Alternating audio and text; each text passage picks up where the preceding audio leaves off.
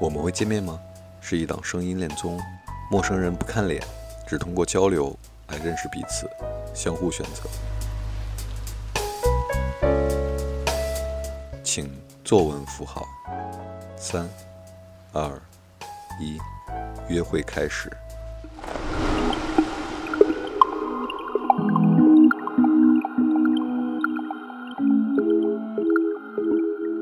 欢迎回到我们会见面吗？声音恋综。如果你听完了西远和于雄的这场约会现场，相信你跟我们也会有同样的感受。这是一场充满粉红泡泡和感叹号的约会。他们聊旅行。我曾经写过一句话，叫“三千红尘都留在海平面之上”嘛。你一旦入水，那海平面没过了你的头顶，然后你整个人人的身体就处在一个蓝色的空间里面。它和去太空没有什么太大的区别了，已经，就你完全换了一个换了一个场景，然后你满眼看去都是蓝色的，你需要利用你新的感官去判断方向，然后判断你要做什么，然后你将面对什么，对，然后以及你对时间的感知都会改变。他们聊理想。我本科是学电影声音的，毕业了以后就去签音乐公司做音乐人。然后又签 MCN 公司做模特，然后又去美术馆做公共教育，然后从美术馆公共教育结束以后才来做广告。哇，阅历好丰富啊！而且你把我特别想做的几个领域好像都做了一遍。他们也聊了彼此的情感经历。那你八八年，你之前谈的女朋友没有想要跟你结婚，然后被你拒绝之类的？有，大学就有。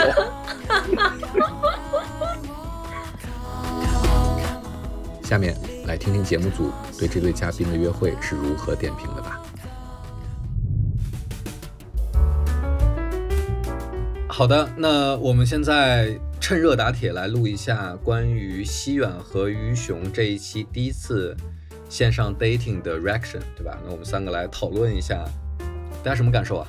听完这一场 dating 的话，我觉得我先说吧，我觉得这对我没有特别想磕哎，比起上一对萨尔跟野味儿而言，对对对，我觉得这对给我的感觉就是就是都在意料之中，完全没有出乎意料的地方，而且也没有什么拉扯。然后都是一路看下来都很顺，然后有一些就是呃小小的一些纠结啊什么的地方啊，或者是对方的一些选择啊什么的，其实都是可以推测到的，所以我就这对就没有特别想克，对，这就是看热闹不嫌事儿大嘛。啊，是的，明白。我感觉是看着是聊的挺热闹的，但是你细想想啊，你从头到尾它都是在同一个维度、同一个频率，就是一上来虽然会觉得哇，好像两个人挺来电的，然后就一直都是这个感觉，然后从头到尾几乎都是这种感觉。嗯嗯。我我觉得你可能有那种感觉，就是你在冲浪的时候，其实不只是觉得海很美，或者是在水里很开心，或者怎么样。你是能感受到一种，就是所谓的自然的力量。你脚踩在冲浪板上，然后冲浪板隔着一个薄薄的板子，然后下面那个海水托举着你，然后或者把你往前送的那种力量啊，那种那种力量是你在日常生活当中是感受不到的。对对对对，就是这样。对对。我的感受是，嗯，在我预料之内，对吧？就是我也预测对他们会第一轮匹配，但是我会觉得。后采当中的信息量其实挺大的，对我来说，因为可能也是我做的后采，我会觉得他们两个人都极度的好奇。那我真的觉得这段关系如果仅是因为好奇，因为好奇是会被消磨掉的。然后他们如果不能找到那个好奇这个水面表层之下更深的羁绊或绑定或相互成长或相互量子缠绕那样的东西的话，有可能是不。不持久的，但我我觉得有可能是他们会匹配的，他们会走到最后，但是嗯，我会觉得他们需要在水面之下聊到找到这个东西，而不是停留在水面之上。嗯，而且你有没有发现他们的对话中完全没有冲突？嗯，是的，一点冲突都没有，都很在采访当中制造一些冲突，但是也无效嘛。对，真的都无效。嗯，拆不开，拆不掉，对吧？无法制造冲突，对，制造不了。嗯。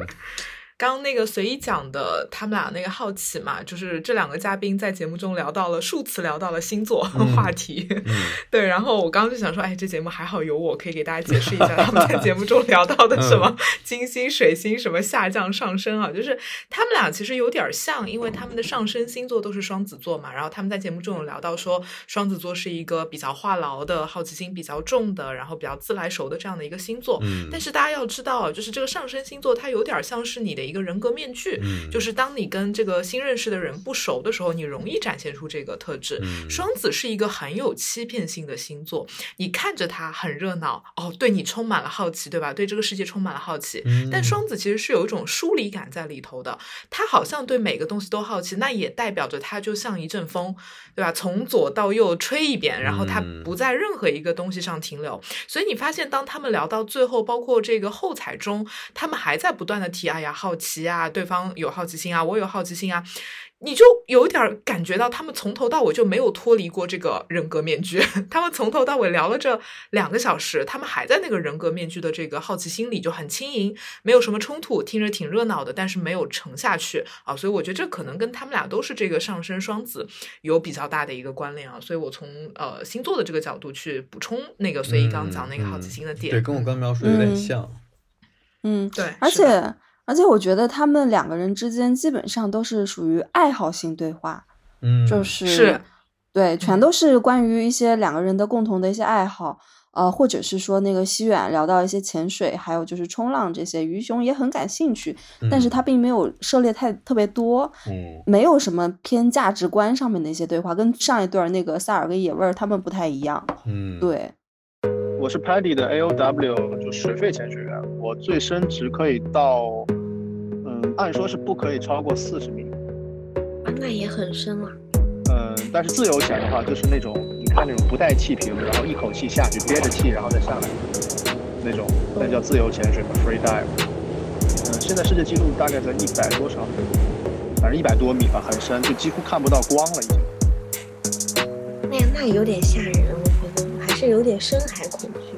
呃，有一点，如果你只是想体验大海的美好的话，其实水肺潜水是最好的，因为你可以在水里长时间的待着，而且水里最好看的珊瑚和大部分的鱼类都生长在水下，呃，五米到二十五米之间，差不多。对，就是这个这个。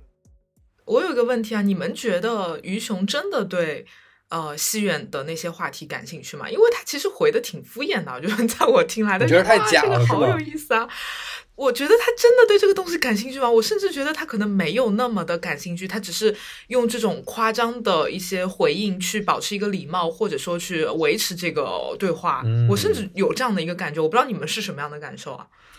我觉得他是感兴趣的，但是他对于这方面的知识真的呃没有接触过嘛，所以就很匮乏。对，所以他不知道要给出什么样的一个。呃，有效反馈，然后让这个话题往更深的方向走。比如说，呃，讲到那个，就是呃，因为前面西元讲到了很多一些水肺潜水的东西嘛。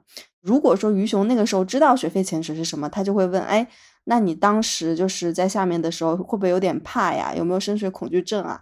然后或者是你有没有遇到一些比较惊险的事情啊？然后那你觉得这个大海给你带来了什么更深层次的一些感触什么之类的？他可以提一些有效问题，但是他没有体验过，所以他这些东西提不出来。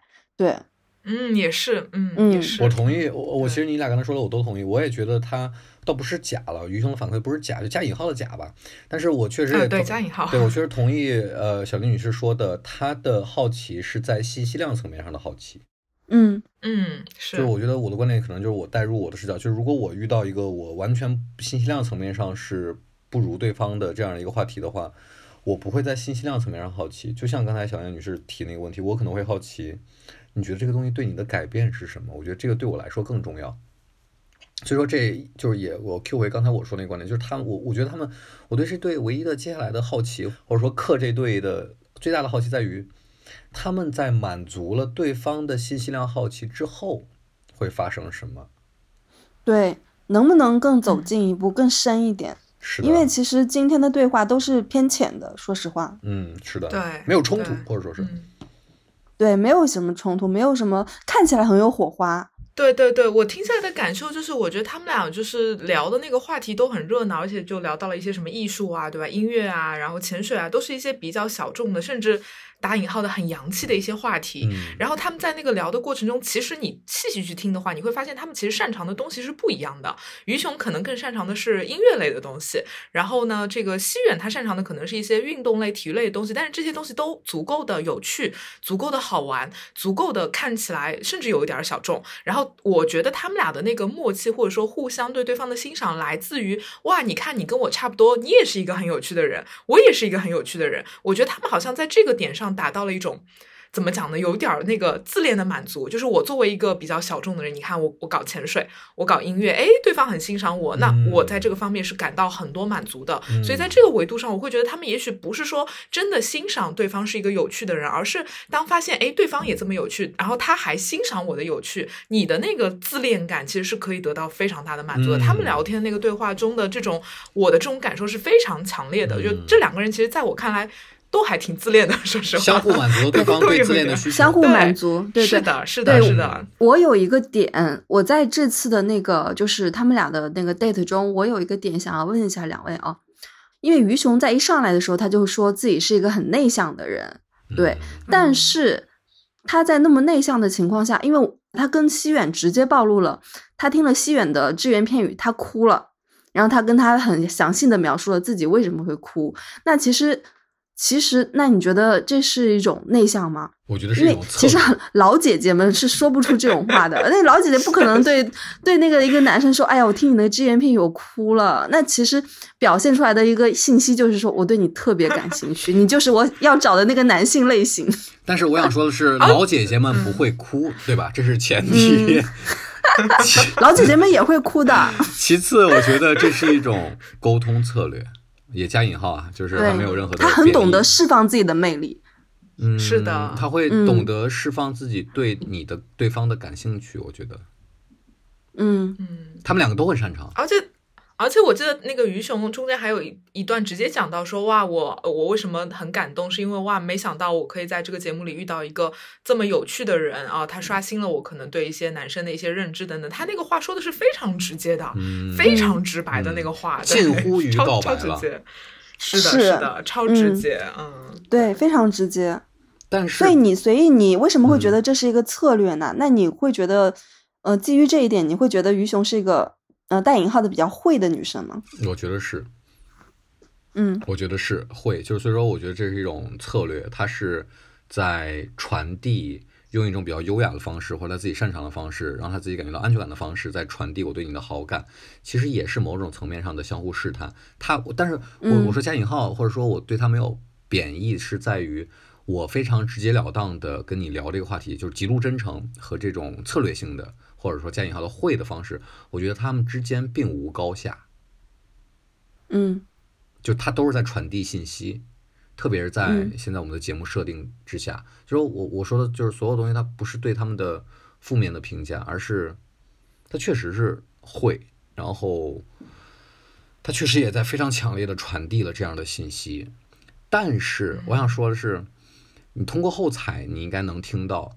虽然他们两个都这么强烈的表达了对对方的好感和好奇，但是他们在后采或者表达对对方的好感上，其实都是非常收敛的。嗯，这是我想讨论的，或者说这是我我觉得这一对儿接下来非常值得关注的地方。嗯，就有可能他们对很多人都是这样的。对，我觉得是这两个人的面具感都很重。嗯，对他们俩都是面具感很重的人。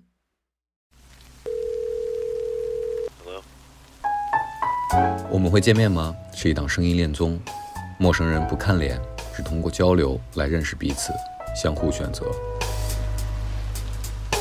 欢迎在各大播客平台订阅我们，转发、评论或吐槽，也欢迎报名未来的节目。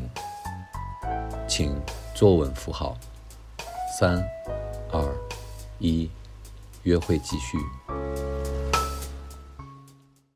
我其实有一个看法哦，就是因为前面你们也都说了嘛，这两个人都很懂得释放自己的一个魅力，嗯，而且他们的对话就是也是比较看起来很激情四射的，对对对。just make me feel so good. 嗯然后我现在有一个目标，就是我要买艘船，这个是我就是未来一定要一定会做的事。那个船有多大？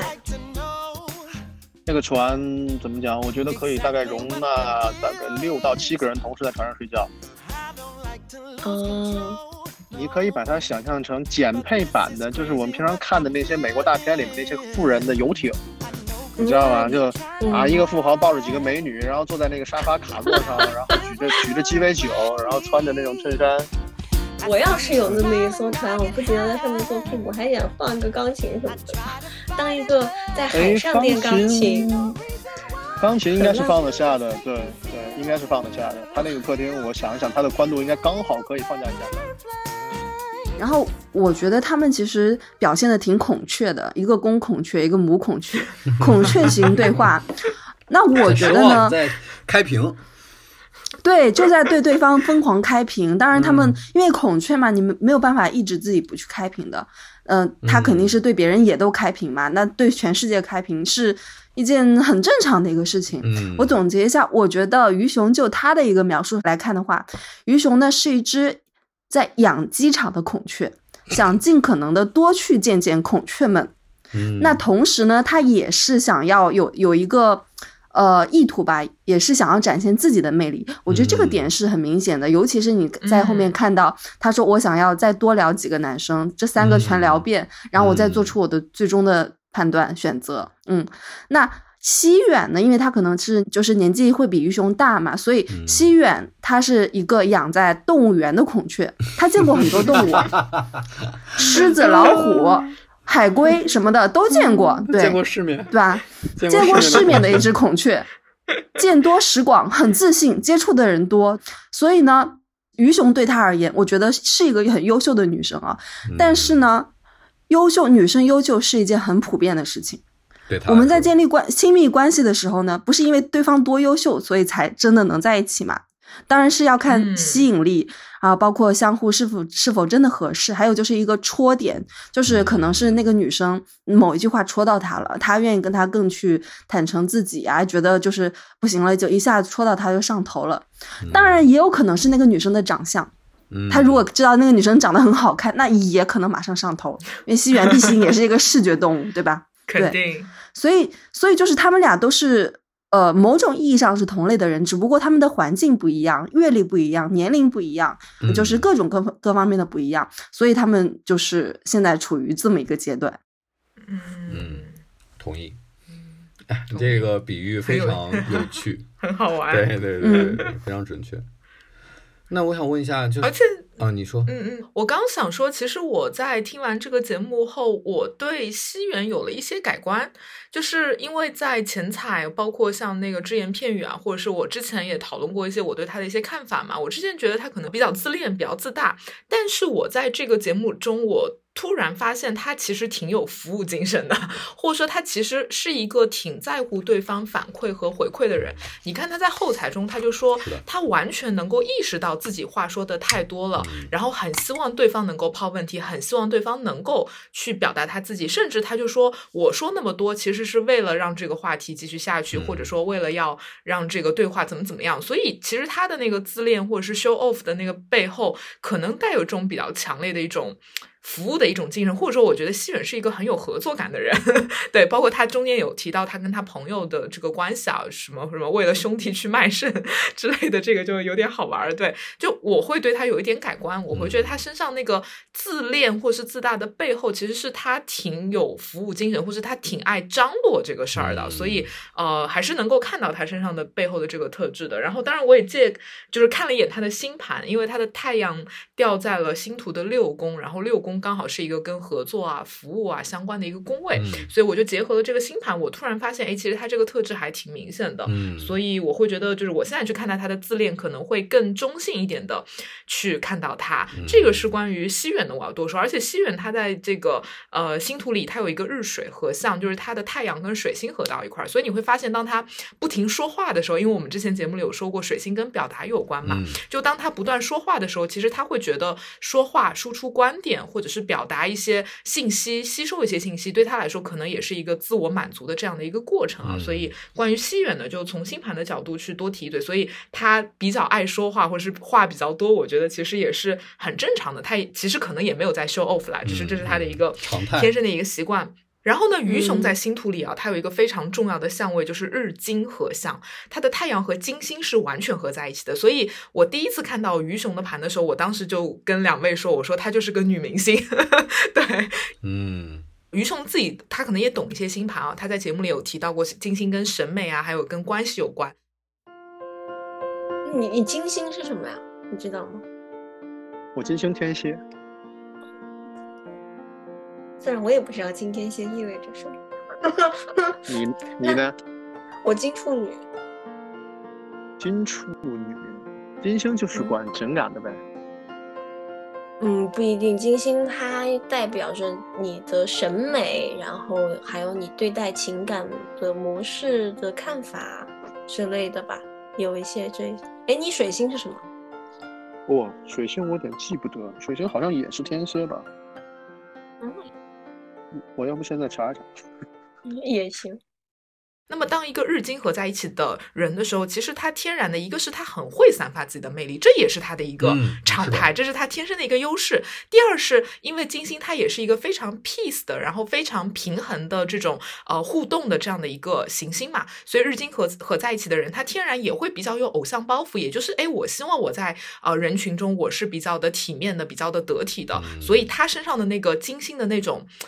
打引号的假吧，因为我觉得金星其实是一颗虽然美，但是有点儿假的行星，嗯。就是因为它很美，但是它永远都是端着，我很优雅，我很平和，我永远可以附和你，我不会那么的强势啊，我可以跟你互动，所以这个也是鱼熊身上让我觉得有点假的感觉，就是他有些时候会没有那么直接的去提出他自己的观点，而是一直在附和对方，或者说一直在捧对方的那个场。啊，所以这是从星图的角度来说啊，给出一些我自己的一些看法，嗯然后两位嗯可以继续说，嗯。我但是你知道吗？这种假对男生来说太受用了。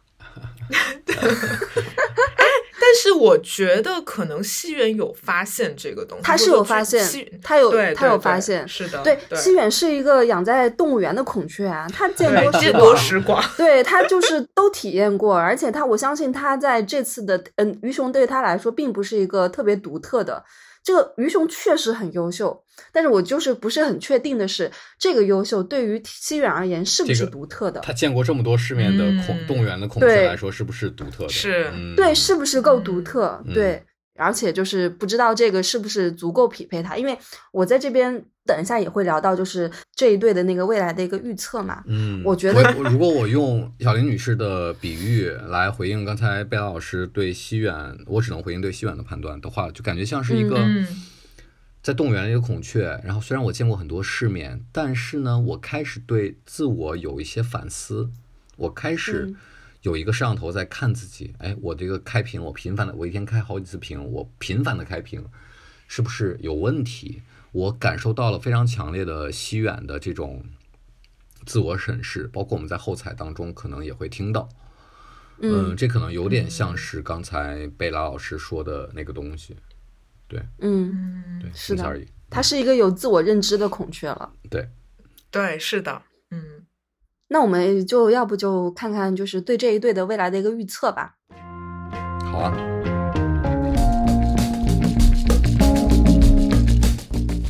所以你可以先说。嗯，我觉得他们肯定会再多聊其他的没有聊过的人，但是确实我会判断这对儿最后在这个节目的机制当中他们会走到一起。嗯，啊，还是看好的还是看好的，还是看好的。然后，嗯只不过他们走在一起之后会在一起多久，或者会不会有一些问题，我我我是抱偏重的迟疑的态度的，那 就说的比较委婉。对嗯嗯嗯，懂你的意思。对，但是我判断他们会相互选择的。哪怕是你聊过嗯其他的男生或其他女生，然后你也挺感兴趣，但是他们最终最终那个选择一定还是会选择彼此的，我觉得。嗯，贝拉呢？嗯，我其实不是特别看好这一对。特别是我觉得鱼熊要打开他自己，或者说鱼熊就是要真正的接纳，就是西元，我觉得有点难。就是我听下来，我会觉得其实，嗯、怎么讲？这两个人可能，如果我去想象他们下一次聊天的话，我觉得可能这种浮在。表面的，或者说可能比较有点抽离的，就是他们聊得很热闹，但其实挺抽离的，因为你会发现他们聊的过程中几乎没有聊到什么情感啊、情绪啊、感受啊，就是他们很回避这样的一些话题。然后，因为他们俩，我我再提一个星盘的概念啊，他们俩在节目中讨论到，但他们俩就是说那个我们下降他们俩是吗彼此的那个下降都在射手。嗯我给大家解释一下，就是下降点呢，它其实是星图里婚姻宫的宫头，它描绘的是这个人在后天的这个跟人相处，或是跟伴侣相处的过程中，他会期待我们的这个伴侣关系是一个什么样的。那射手座其实是一个非常期待这种呃智慧上的成长啊，个人的这种成长，或者说希望对方是一个老师，能够带领我成长这样的一个状态。所以这种人他在这个一对一的关系中会体现出一定程度的这个疏离感，或者说有一点儿不那么接地气的一个感觉。那你想，如果这两个人都是这个样子，对吧？他俩下降都在这个射手，上升又都在双子，所以当他他们都是这个样子的时候，我觉得那到底谁踏出那一步呢？谁扮演一个就是真正的能够在情感维度去连接的那样的一个人呢？就是两个人都疏离着，那你俩还谈什么恋爱呢？对吧？你们俩良师益友就可以了呀，你们俩成为朋友就好了呀。所以我去结合他们今天的聊天，以及看到他们的星图，我会觉得他们俩。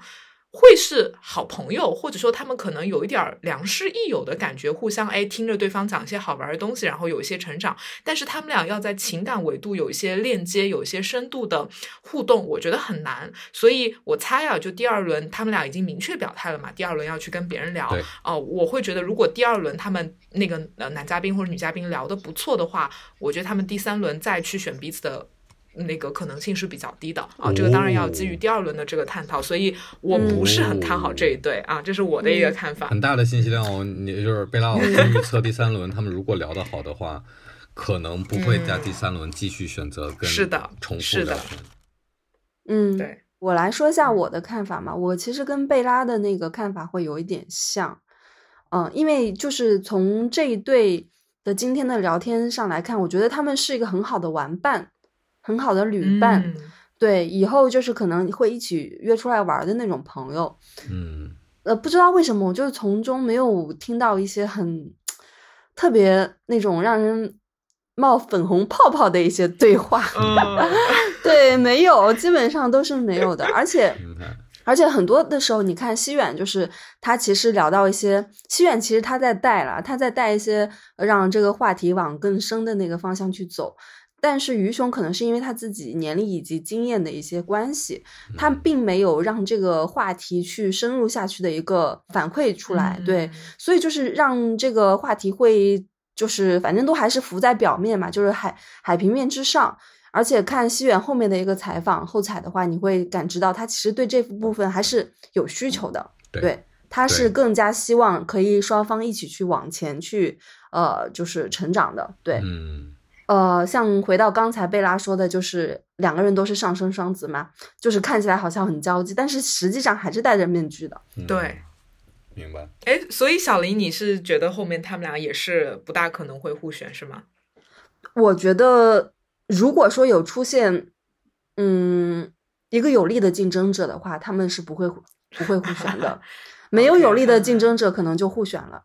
因为他他们两个人现在的状态都很一样嘛，哎，都觉得对方不错，你是不错，但是我也想看看外面的世界可能更不错呢，我想都看一看，然后再去做选择，对，嗯而不是像上次那个野味那个野味说我下次还选他，野味没有探究的一个欲望，你知道吧？我野味下次还选萨尔，我突然想到一个比喻，我觉得就是今天聊的这个于雄和西苑，我觉得他们俩就好像是，比如说一个什么音乐学院的两个学生，他们俩其实特别的门当户对，然后两个人也有，比较相似的一些兴趣爱好。门当户对，对，然后呢，所有人都看到他们俩就觉得，嗯，这两个人很合适，这两个人就应该在一块儿。但是，就是他们俩可能就是凑到一块儿的时候，其实那个火花是比较弱的，因为他们有一点儿相似，然后甚至嗯可能就是会就会给人感觉那种就是就很合适，但是火花感很弱。哎这也是我跟小林一样一样的感受。嗯我在听的过程中，我没有那种那个。揪心的感觉，或者是心痒痒的感觉就没有。对，就这种嗯感受。要不要这个粉红泡泡对我想到了我一点都没有想到冒是流星嗯花园，什么？流星花园，这里边门当户对花泽。类和那个镜吗，对，花泽类和静是门当户对，但是你看所有的门当户对里边就成了这一对，但其他的都不是门当户对，对吧？嗯嗯，嗯，对吧从来没有是想过随意嘴里会出“流星花园”这四个字。啊，对，不好意思，年纪大了。对，我想到就刚才贝拉尔说，我就想到这个，嗯，嗯，大家想看的是那个叫什么山菜山山菜的那种，对对对 感我。们想看的是那种那个那个富二代跟贫穷女的故事。那我现在透露一个信息哦，跟你俩，比如说你刚才说，如果没有强力竞争对手的话，他们依然会选择对方。那西远的在第一轮的第二顺位是野味，于雄在第一轮选择当中的第二顺位是萨尔。你们觉得他们在第二轮的 dating 当中会遇到加引号的竞争对手吗？强力的竞争对手吗？我觉得会，我觉得野味相对于鱼熊而言是一个非常强有力的一个竞争对手。对，嗯，嗯，就像鱼熊的预测一样。是的，嗯，是，对嗯，而且我觉得萨尔跟西远比起来，萨尔的确也是一个挺 大的竞争对手因为。他们俩完全不一样。是的，完全不一样你。你。都能想象出来，嗯就萨尔肯定不可能滔滔不绝的说是自己啊，的是的是的或者是怎么样的，对。是的，有意思但是他，但是萨尔不不会去滔滔不绝的说自己，反而他可能会引导鱼熊，让鱼熊去深入剖析自己。对，嗯，嗯，那有点像是我们在女生采访里边我们问那个问题一样，你会选择一个更爱你的人，还是一个你更爱的人？嗯有一点点像，就抽象。嗯，所以就是，所以我还是有戏的嘛。我我第一次的那些那个选择，虽然说你 随意你你配对是的都成功了，但后面还是有转机的。我跟贝拉的那个预测，第一次，对对对，我们可能说不定是在最终结果上猜对了你。们笑到了最后对，好的好的好的，我先笑一下。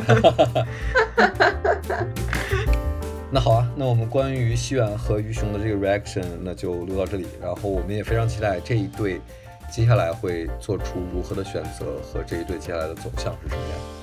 好的，嗯，好，那嗯我们期待之后的节目，好拜拜。谢谢各位听众，拜拜。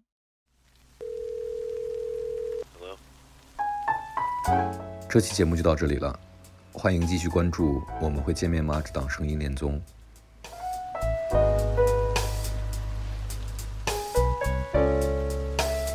请在各大播客平台订阅我们，或关注同名公众号，获得节目最新进展。我们下期见。